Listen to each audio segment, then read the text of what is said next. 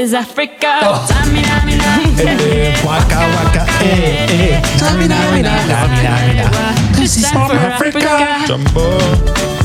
Pendant que vous étiez en train d'écouter ce titre de Shakira Waka Waka, vous étiez probablement en train de suivre la Coupe du Monde de foot en Afrique du Sud.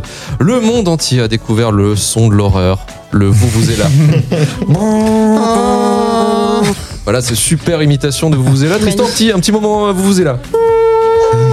Bah, putain, hey, il y a du chacun. Soprano, soprano. Ludo, Ludo Ouais, Un peu moins bien. Alice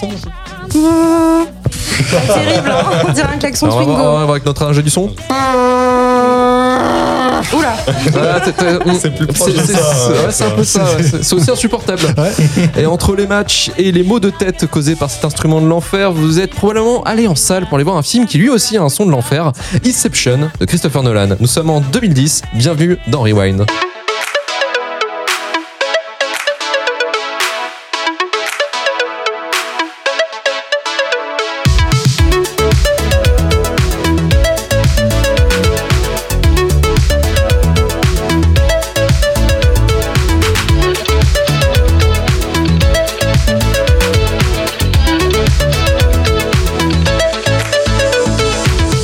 Salut à tous, c'est Luc Lehunac et bienvenue dans Rewind, le podcast de cinéma cherchant des films cultes au travers de l'histoire du cinéma. Aujourd'hui, notre Twingo magique nous amène en 2010 pour déterminer si, oui ou non, Inception est le plus grand film de tous les temps. Et avec moi pour m'accompagner dans ces lourdes tâches, Alice, Salut tout le monde. Ludo, coucou, Tristan Salut, salut. et JB à la technique. Hello, hello. Allez, c'est parti pour Rewind numéro 3. Faut que vous sachiez une chose. Je suis spécialiste d'un genre de sécurité très particulier. La sécurité du subconscient. Des rêves, autrement dit.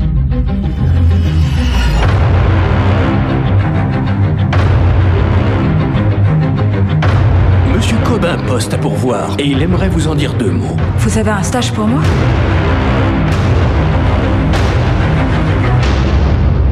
Ce n'est pas le terme exact. Nous créons le monde du rêve. Nous amenons le sujet dans ce rêve. Et le sujet y dépose tous ses secrets. Et là, vous cambriolez le rêve. Bah, disons que c'est pas tout à fait légal. Ça s'appelle l'inception.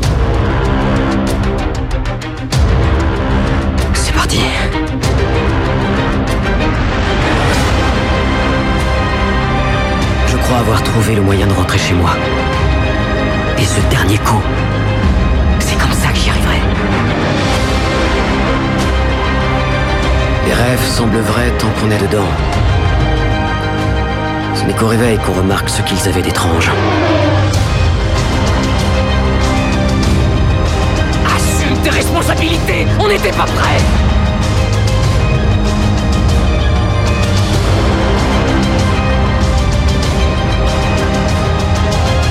Le rêve est en train de s'écrouler.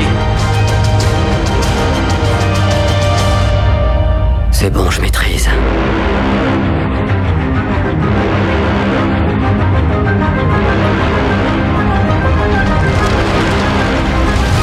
Inception, production de 160 millions de patates, écrit, réalisé et produit par Christopher Nolan et son épouse Emma Thomas, distribué par la Warner Bros.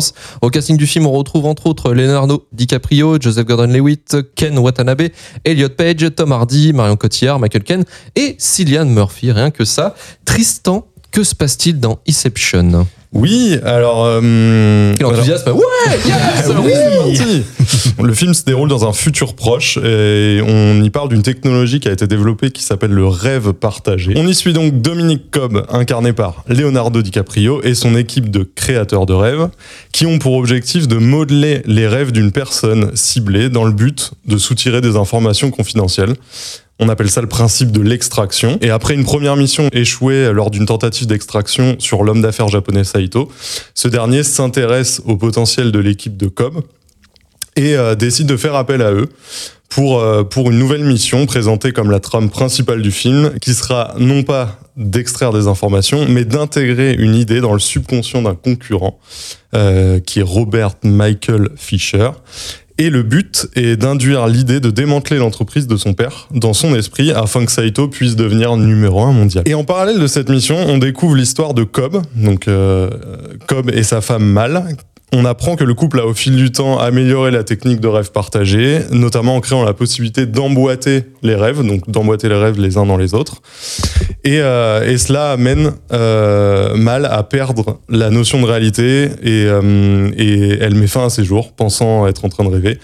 Et Cobb se retrouve du coup accusé du meurtre de sa femme, fuit les États-Unis et est privé de ses enfants. Et du coup, euh, via cette, euh, cette mission acceptée par, euh, par Cobb euh, et, euh, et donnée par Saito, euh, le, but, le but est de blanchir euh, totalement euh, Dominique Cobb dans l'affaire de meurtre de sa femme pour qu'il puisse retourner aux États-Unis. Et on y suit donc cette mission qui est la trame, la trame majoritaire du film ouais. euh, jusqu'au bout et, euh, et jusqu'à cette scène finale. Pourquoi j'ai choisi ce film C'est euh, déjà principalement sur cette scène fin qui est un des plus gros grands moments de cinéma que j'ai vécu euh, entre la musique, l'incompréhension, les émotions. euh. C'est quoi cette scène de fin pour la détailler? Parce que s'il y a des gens qui ont oublié le film, par exemple. Eh ben, on, on parle tout de suite de la scène de fin. Du coup, en fait, cette scène de fin, ça, ça commence euh, à la fin de la mission, justement, qui, Ouais. qui est cette trame principale.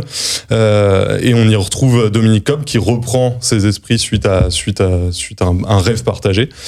Et on le suit euh, dans l'aéroport, dans retourner, retourner chez lui, retourner voir ses enfants, et on y, on y voit son totem. Donc en fait, euh, dans les rêves, euh, dans les rêves partagés, il y a, il y a la présence d'un totem qui euh, te permet de savoir si tu es en train de rêver, Rêver ou, ou si non, tu ouais. es dans la réalité. Et en fait, on a une sorte de, de fin euh, sur un zoom sur ce totem pour savoir euh, qui est une toupie.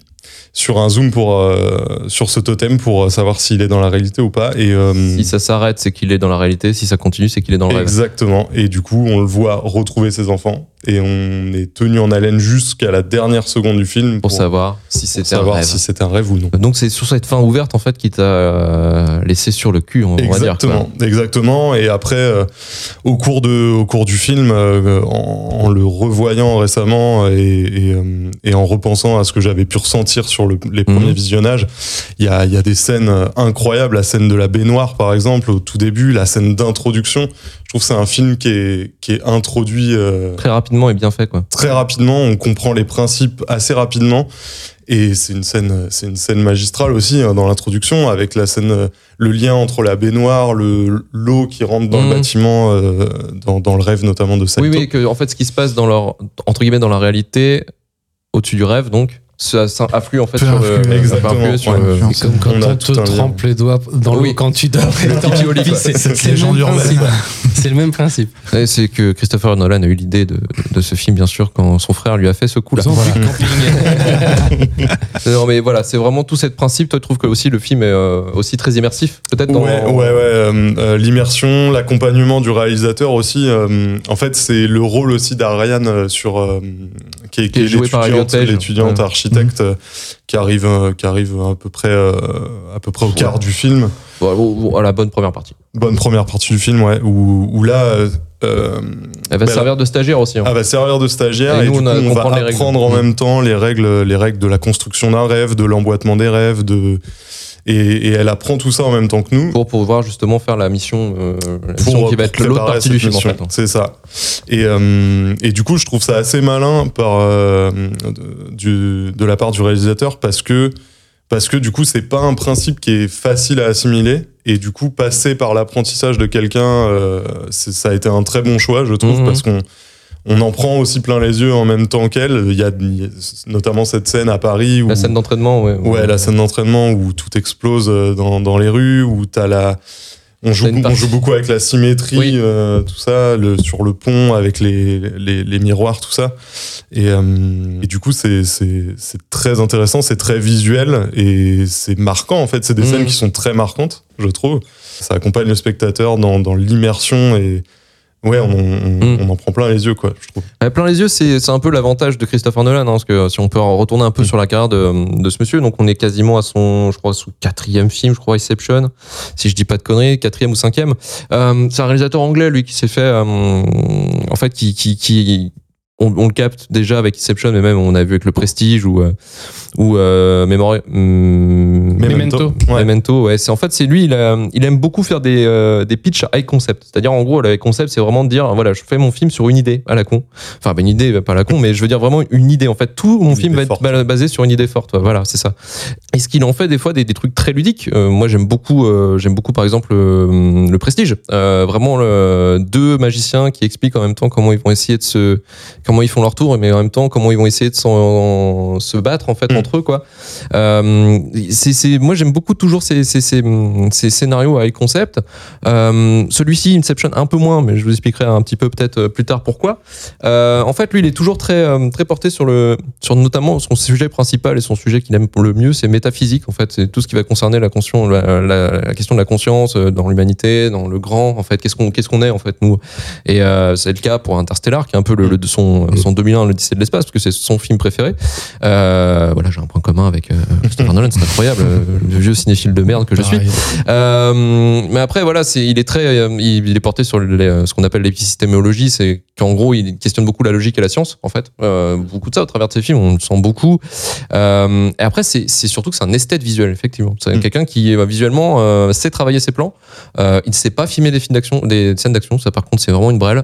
Dès qu'il y a un peu de chorégraphie ou trucs comme ça, faut voir Dark Knight Rises. C'est vraiment, euh, c'est- un enfer à regarder. hein. Les- les tout- toute la scène là euh, sous la flotte avec le taxi et tout, c'est vrai que ça va tellement vite que insupportable. Mais même non, ouais, c'est, que c'est. euh, Moi, c'est là où je me suis perdu un peu. hein. c'est mal découpé en fait, on sait pas trop qui, qui se tire sur qui, c'est euh, c'est un peu c'est un peu vite le bordel même si bon, c'est c'est quand même assez bien fait dans le sens où tu te dis que voilà, c'est quand même faut quand même qu'il y ait des, des gens qui poursuivent euh, le groupe de héros parce que sinon bah, sinon t'auras pas de film en fait. Ouais, mais tu te laisses Euh, faire, mais c'est vrai qu'à Voilà. un moment tu cherches et puis après tu dis stop. Mais visuellement, euh, il est très très naze sur les euh, sur les scènes d'action, il- c'est quelque chose qu'il n'arrive pas à gérer quoi. Pourtant, c'est, enfin, c'est, il a toujours utilisé les scènes d'action dans, dans, beaucoup ses de films. ses films, Ouais, de ouais. Memento à Tenet. euh, Oui, parce qu'il en a besoin, mais après, il sait pas, il sait pas vraiment le maîtriser. Il sait maîtriser par contre les beaux plans, euh, Mm. les- ce qu'on appelle les plans sombres, c'est-à-dire vraiment des plans en fait où tu vas prendre vraiment une claque, euh, genre le plan bah, de quand euh, Leonardo DiCaprio est dans le dojo.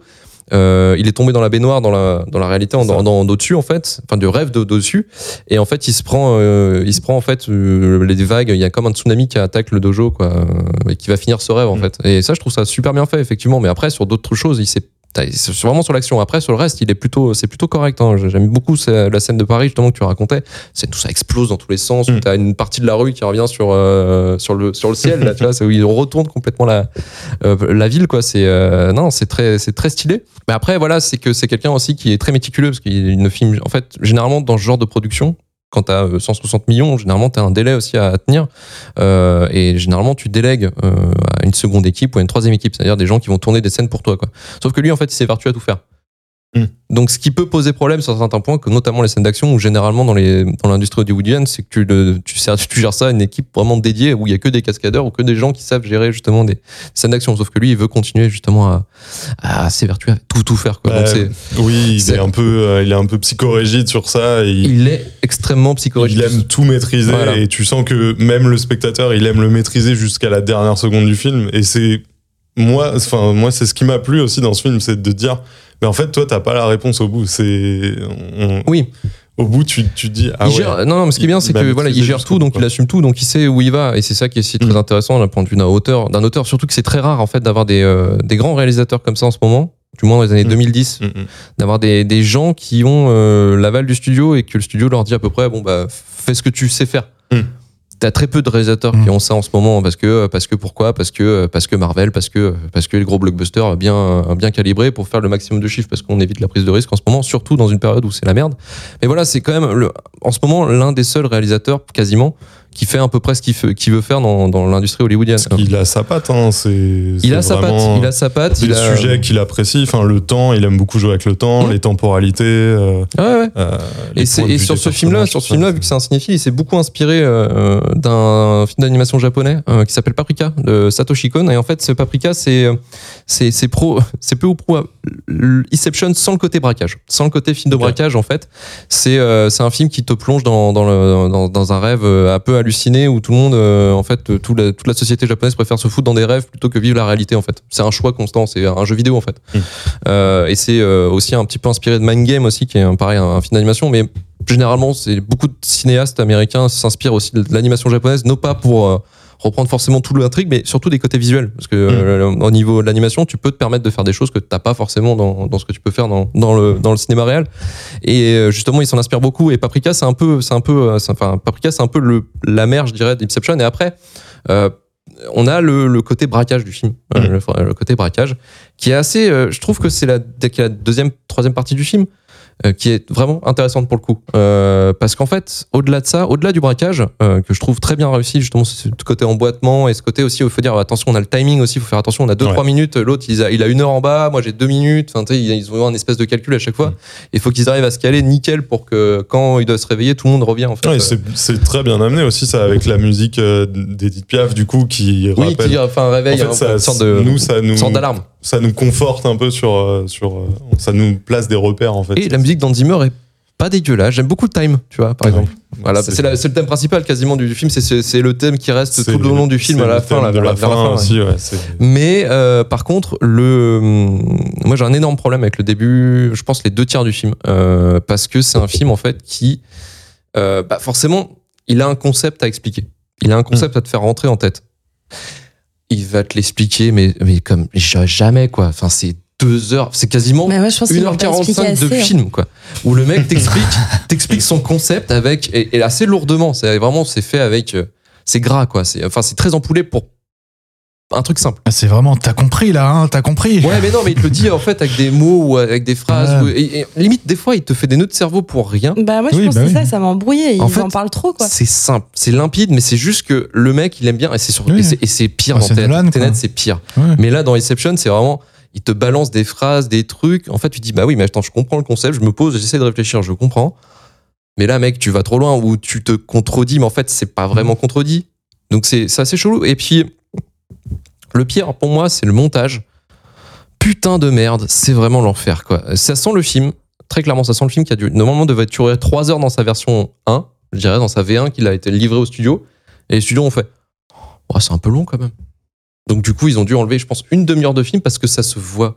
Ça se voit, t'as des plans qui sont trop euh, cut en fait, c'est-à-dire que tu sens qu'il y a 5 secondes qui ont été euh, lancées. Ouais, genre le genre ouais. scène, scène, la scène, la scène qui moi m'a fait dire ouais, c'est pas possible.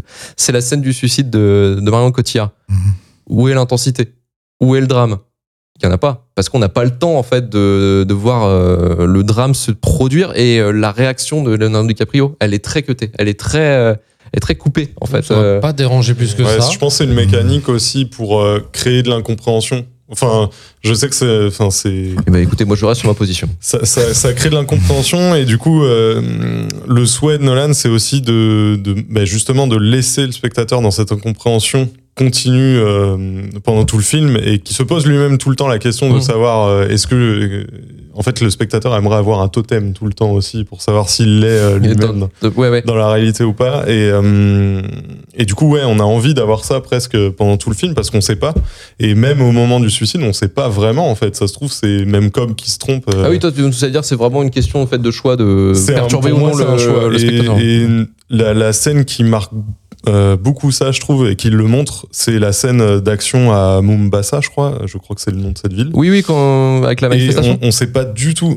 Euh, non, c'est quand il rejoint euh, le, le personnage interprété par Tom Hardy. Et du coup, euh, Ah oui, il se fait, il se. Ouais. voilà. Et en fait, on sait pas du tout comment ils arrivent là. Il y a, il y a une, une belle scène de poursuite dans, dans cette ville. Non, non, Euh, et ensuite, on a, elle est naze. elle est absolument en fait, naze. elle est naze parce qu'elle se finit mal, en fait. C'est, c'est, c'est là parce où, qu'il y a l'autre qui arrive. c'est là où je te d'accorde, je t'accorde, c'est qu'il y a beaucoup de facilité euh, scénaristique euh, au cours du film, où, euh, où effectivement, bah là, Saito arrive de nulle part. euh, Ouais. enfin, Bonjour. Voilà, c'est ça, avec, en voiture, avec la porte Euh. ouverte, en mode euh, au calme. Euh, et, et oui, il y a quelques, quelques moments dans le film où, où on, c'est, il y a des choses faciles qui sont, Mm. qui sont posées par, euh, par le réalisateur pour expliquer certaines choses. Euh, par exemple, le coup du, le coup du le sédatif euh, qui est expliqué comme euh, un sédatif miracle parce que du coup ça dure ça, ça, ça- les effets sont prolongés et euh, et du coup on a ça, ça peut permettre quand même de en sortir Mhm. facilement tu vois et ça c'est des choses qui ont été mises en place par Nolan qui sont enfin des facilités scénaristiques pour euh, pour euh, Oui, oui, oui, pour, dé- pour, voilà, dé- pour déployer son concept. hein. choses. Alice, je sais que tu m'as dit par-ci par-là qu'effectivement, bon, Reception, c'était un peu euh, complexe. C'est un peu compliqué pour moi. C'est un film que j'ai vu, je pense, deux, trois fois, peut-être même quatre fois. Et j'y arrive pas. hein. Je, je, en fait, je ne comprends rien. Alors, il a beau expliquer les deux tiers du film, euh, c'est ça, le principe, le concept, je ne comprends rien. Et à chaque fois, du coup, j'arrive jamais à rentrer dans l'histoire. Mais vraiment, ça ne rate jamais, quatre fois, trois, quatre fois, et je ne rentre pas dans l'histoire. Je comprends pas, et du coup, je me désintéresse petit à petit du film, et à la fin, euh, je sais plus. euh, je sais plus. Enfin, je voilà. Ouais, je ouais. comprends pas. Vraiment, je comprends pas. Je trouve qu'il est surcoté. En fait, j'adore Nolan, mais Inception, je comprends pas la hype. euh, je... Non, je trouve surcoté. C'est quoi C'est parce que t'as trop pas assez d'émotions C'est J'ai pas d'émotion, je comprends pas. euh, puis il y a ça, tout un. ça, un- non, mais le, le côté émotion, ça, c'est un de ses grands problèmes aussi. C'est qu'il a vraiment du mal à donner des vrais personnages où tu t'y attaches vraiment. quoi. Ah oui, c'est ça, je m'attache à aucun personnage, l'histoire elle me, elle me pompe un peu, et puis le concept qui est trop compliqué, je trouve que c'est un peu masturbation intellectuelle. Effectivement, c'est un souhait de sa part de nous Après, c'est tous perdre, ces films. hein. mais euh, je trouve que là vraiment il abuse sur le côté euh, vous allez rien comprendre, Ah, et moi ça concept. me fait jubiler quoi. Exactement. Donc j'ai pas trop d'avis sur ce film parce que vraiment je, je le comprends pas, il me passe au-dessus quoi. Ok. Tu vois, il est pas, il est pas touché par euh, la grâce d'Hans Zimmer. Je comprends. Et de, Ah, la musique c'est autre Ah, chose. la musique, c'est autre chose. C'est autre chose. Mais, euh, Allez, un petit point pour Hans Zimmer ou pas? Ah bah oui, toi, ça oui, c'est sûr allez, certain. allez, allez. La musique, oui, aucun problème, rien Deux à points. dire là-dessus. Même le casting, génial, la photographie, c'est c'est beau.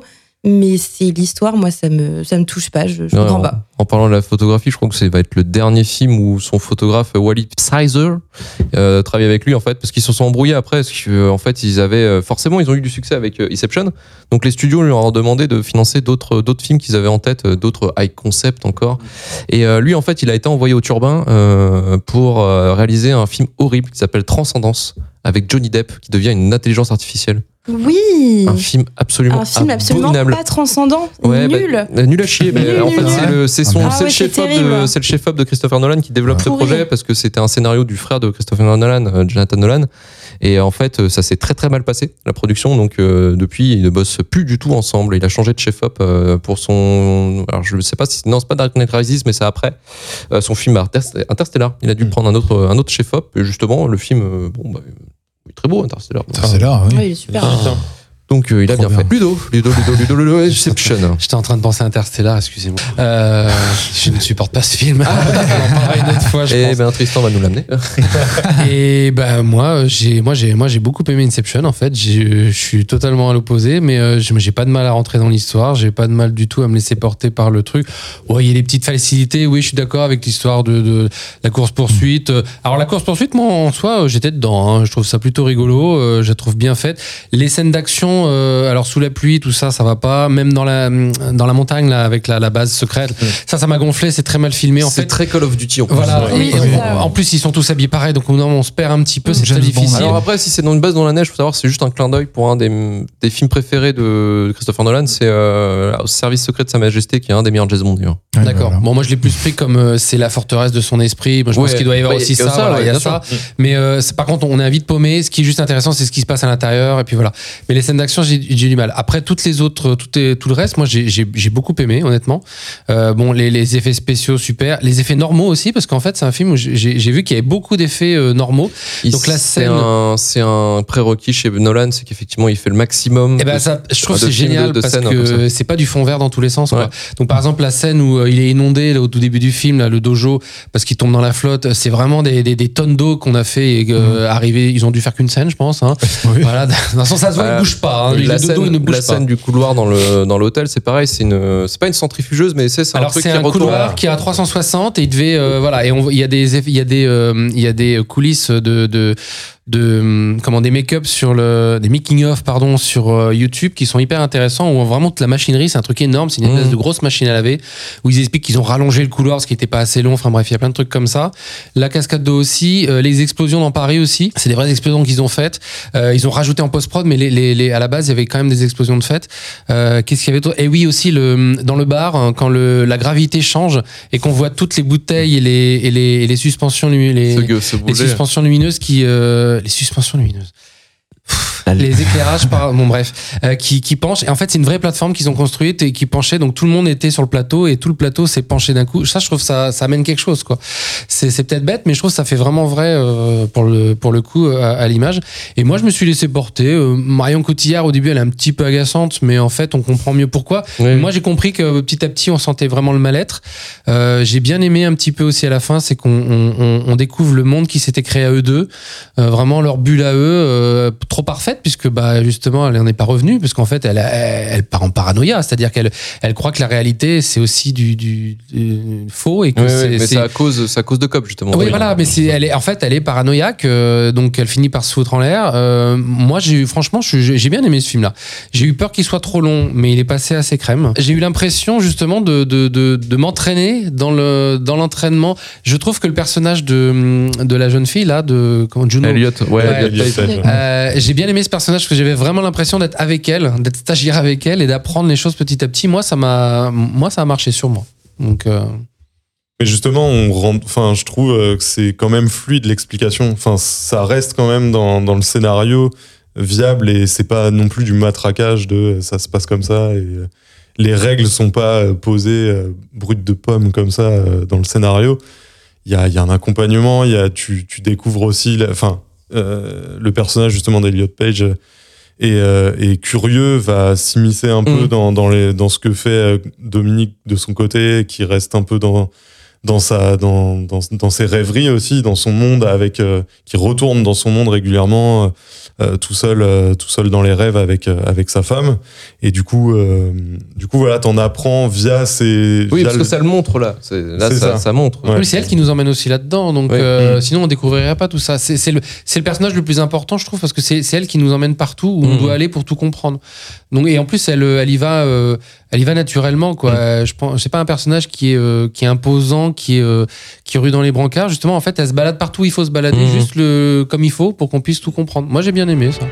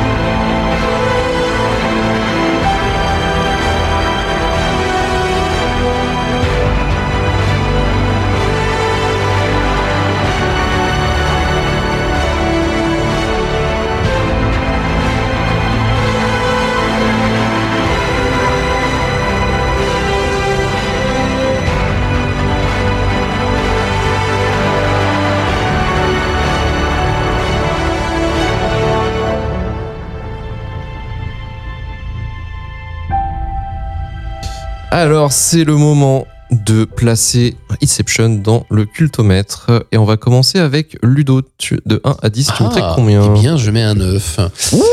C'est un 9 parce que j'ai vraiment aimé. Euh, en fait, je l'avais vu euh, bah, euh, il y a quelques années et pour l'émission, je l'ai revu et je suis reparti dedans sans problème. J'ai vraiment aimé que ce soit la photographie, l'histoire. tout, franchement, non, tout, tout, tout marche sur moi. Il y a les petites facilités, donc bon, voilà, il faut bien enlever un point parce que c'est pas parfait. Mais en soi, euh, bon, bah, c'est. En fait, ce que vraiment j'ai aimé, c'est le, le- le- la création de l'univers en lui-même, c'est-à-dire euh, que- qu'est-ce qui se passerait si on pouvait rentrer dans les rêves, un rêve dans un rêve, etc., etc. J'ai bien aimé toute cette mécanique qui a été créée par rapport à tout ça. Comment ressortir des rêves, euh, l'influence des rêves sur nous, voilà, tout ça Mhm. avec euh, le personnage Mario Cotillard. Donc moi, c'est nickel pour moi. C'est un 9. Putain, Voilà. En plus, c'est bien joué, honnêtement. Total Yankee. Caprio, voilà quoi. Respect. Alice. Bah, je me suis pas beaucoup exprimée ce soir. hein. Euh, vous vous doutez que ma note euh, est un peu à l'image de mes interventions. Euh, ça m'embête parce que vraiment j'aimerais aimer ce film. Je sais que c'est un bon film, je sais que beaucoup l'aiment et que le scénario est original et intéressant, mais ça ne marche absolument pas sur moi. Donc je vais mettre euh, un Est-ce que 5 tu sur rêves 10. Est-ce que tu rêves Jamais. si, en plus je fais des rêves très pétés, mais euh, 5 sur 10. Pas donc assez un 5 pété, en sur fait. 10 pour Inception. Je trouve Putain, la surcoté. dureté. Tristan. I. Euh, 12. Alors, euh, 12 sur 10. Alors, Allez, en fonction du 5. je calcule. Non, euh, non, non, bah, moi, c'est un, c'est un film que j'ai adoré au premier visionnage qui est rentré euh, directement dans mon top euh, film, euh, film préféré. Ça aborde plusieurs, euh, plusieurs thèmes que j'adore. Le, le thème des rêves, euh, thème du temps, l'amour. Enfin, c'est c'est vraiment. Le love, putain. Ouais, voilà, toujours. Mais, mais ouais, ouais, ça, hum, ça parle de tout ça et, euh, et, et ça en parle bien. Je trouve que les mécaniques sont, sont, sont impactantes, les visuels sont incroyables, la musique est. Bah, c'est Hans Zimmer, c'est tonton, quoi. C'est c'est une des, des meilleures des meilleures BO de d'Hans Zimmer. Euh, en le revoyant, effectivement, euh, la partie euh, un peu à, un peu à la baisse sur la, surtout sur les, les facilités euh, scénaristiques. Du coup, euh, je rejoins Ludo sur un 9 sur 10 pour Inception. Bon, moi j'ai un peu ba- balancé ce que j'avais à dire hein, concrètement sur ce que j'avais contre le film. Euh, moi je l'ai mis 6 sur 10. Euh, ouais, ouais, violent. Ouais, ouais, ouais, Merci ouais, je suis pour comme ton ça. soutien, Luc. Ouais, ouais. Euh, 6 sur 10 parce que. Parce que. euh, pff, ouais, parce que. Parce que. Putain, 1h45 de. Oui, non, mais en fait, si tu veux, ça marche pas comme ça, ça marche comme ça. Ok, mec, c'est bon. Pff, chier, quoi. Donc, euh, non, non, c'était très, très long. Euh, excellente. Moi, je trouve que le braquage, il est très, très bien fait.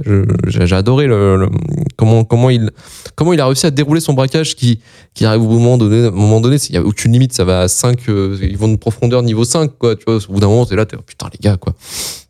Et euh, ça a dû être une prise de tête à faire et je trouve ça très réussi. Mais, euh, mais pour le reste, en fait, la mise en place, je peux comprendre l'idée de toute façon de, de, de mettre Ariane justement en, espèce de stagiaire qui va nous conduire en fait euh, justement à apprendre plus sur l'univers, tout ça. Mais c'est beaucoup trop verbeux en fait. Moi, euh, je suis pas, j'aime pas quand on m'explique, je veux qu'on me montre en fait. On le montre un peu, mais on l'explique beaucoup surtout. Et c'est ça qui m'emmerde un peu, c'est qu'on c'est un film en fait qui fait pas confiance, je pense, à l'intelligence de son spectateur. Peut-être qu'il peut-être qu'il le prend un peu trop par la main. Et Ouais, je pense que tu vois, non, il perd déjà du monde, je pense. euh, ah oui, non mais après, non mais après je suis d'accord. je Après, je, suis d'accord qu'en fait, ils avaient pas non plus extrêmement le choix. S'ils voulaient faire un carton commercial, ils étaient obligés de le faire, voilà, c'est d'aller dans ce sens-là. De toute manière, c'était normal. Tu Mm. tu pouvais pas le laisser. euh, Il y aurait eu, il y avait déjà beaucoup de monde qui sont un peu sur le carreau, je trouve, par rapport, enfin, qui, qui, qui est à côté de ce film, mais.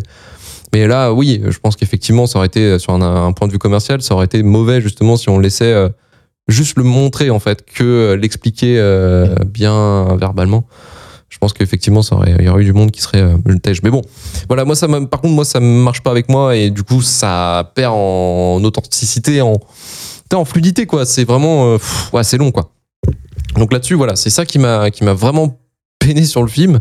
Après, voilà, c'est, euh, c'est beau, c'est beau, certes, c'est beau. Il y a des beaux plans, euh, des plans, euh, je dirais, des plans qui restent dans la tête aussi parce que c'est, ça reste maintenant euh, impactant culturellement et puis il est culte. Maintenant, tu vois, ça fait euh, 12 ans qu'il est sorti on, on l'a pas oublié quoi. On en parle souvent, tu vois, Deception. euh, tu parles de ce genre de film-là, euh, tu dis, bah, c'est un des meilleurs films de Nolan. C'est, euh, euh, c'est un film qui a m'a marqué quand je l'ai vu au cinéma. Tu vois, c'est c'est des films qui, voilà, qui, c'est un film qui va rester dans le temps. Et bon, bon, je peux comprendre, mais moi, je trouve que peut-être que effectivement, il y a d'autres films de Christopher Nolan où on faudrait peut-être plus aller dessus que Inception. Donc c'est pour ça le 6 en fait. Voilà. Très bien. Et on va passer à l'invit de l'ingé son. Moi, c'est un film qui marche vachement bien sur moi. Il y a tout le délire qu'aime bien Nolan, du, du temps qui passe différemment suivant là où t'es. euh, Oui, un il le peu le reprend dans la Interstellar. Voilà, tu vois. Et euh, du coup, moi, je j'aime plutôt bien. Après, le côté justement peut-être euh, euh, expliqué, bah, pour moi, c'est plutôt un point positif parce que bon, bah, ça le ça le rend peut-être plus accessible euh, aux communs des mortels. Donc, euh, pour moi, ce sera un 8. C'est un 8 de la part de JB. 7,4 sur 10 euh, pour Reception. Il passe forcément premier dans le Ah. classement du cultomètre, juste va. au-dessus d'un jour sans fin. N- N'est pas la rage, Ludo. Je sais que c'est ton Non, film. je, je l'aurais- moi c'est mon classement. hein. Inception, Jour sans fin et. Là, je suis d'accord. Ah, bah, ouais, bah, en c'est parfait. troisième. Ah là là, quel scandale, mes amis. Étonnant, non Et voilà, donc Inception se retrouve premier dans la liste. Euh, cultomètre que vous pouvez consulter sur le site retourventurfu.com et on va pouvoir clôturer l'émission. Merci de nous avoir écoutés jusqu'au bout. Merci Ludo. Merci. Merci Tristan. Merci à vous. Merci Alice et merci, JB au son. Merci. Retrouvez-nous très vite pour vous parler d'un nouveau film. Rejoignez-nous sur Twitter, Facebook, Instagram, 5 étoiles sur Apple Podcast, Podcast Addict ou Spotify. Si vous avez apprécié l'émission, retour vers le turfu.com pour retrouver tous les épisodes de Rewind et de Shitlist. Partagez un maximum le podcast si cela vous a plu. On se dit à la semaine prochaine. Salut.